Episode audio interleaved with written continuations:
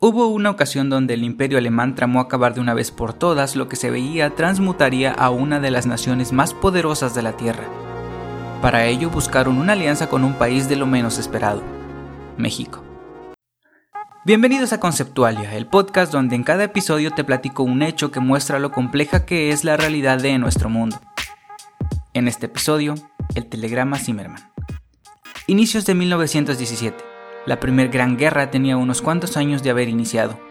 Pocos sabían que Alemania tenía entre sus manos un plan donde México fuera un partícipe destacado de la Primera Guerra de Guerras.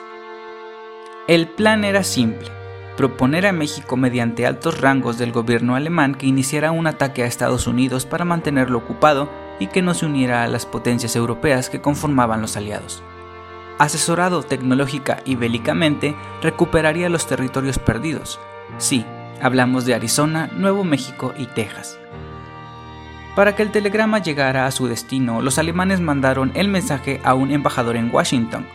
De allí sería reenviado a otro embajador alemán en México. Recordemos que hasta este momento tanto México como Estados Unidos eran neutrales, así que telegramas entre estas dos naciones no serían sospechosos para la inteligencia estadounidense. Sin embargo, el telegrama fue interceptado por la inteligencia británica, quienes sin dudar pasaron la información descifrada al presidente Woodrow Wilson, quien aprovechó la oportunidad para que la opinión pública de los Estados Unidos se volcara contra el imperio alemán.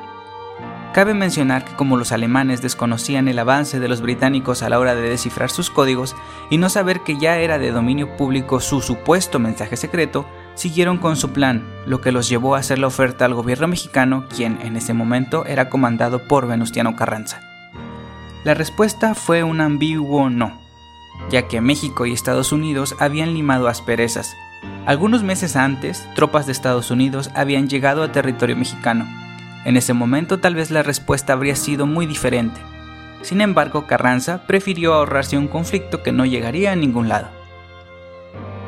Una vez descubierto el plan en Estados Unidos, solo se adelantó la entrada de este país al primer conflicto global de naciones. Como datos curiosos, nos queda decir que altos mandos del gobierno alemán aceptaron la veracidad de este documento.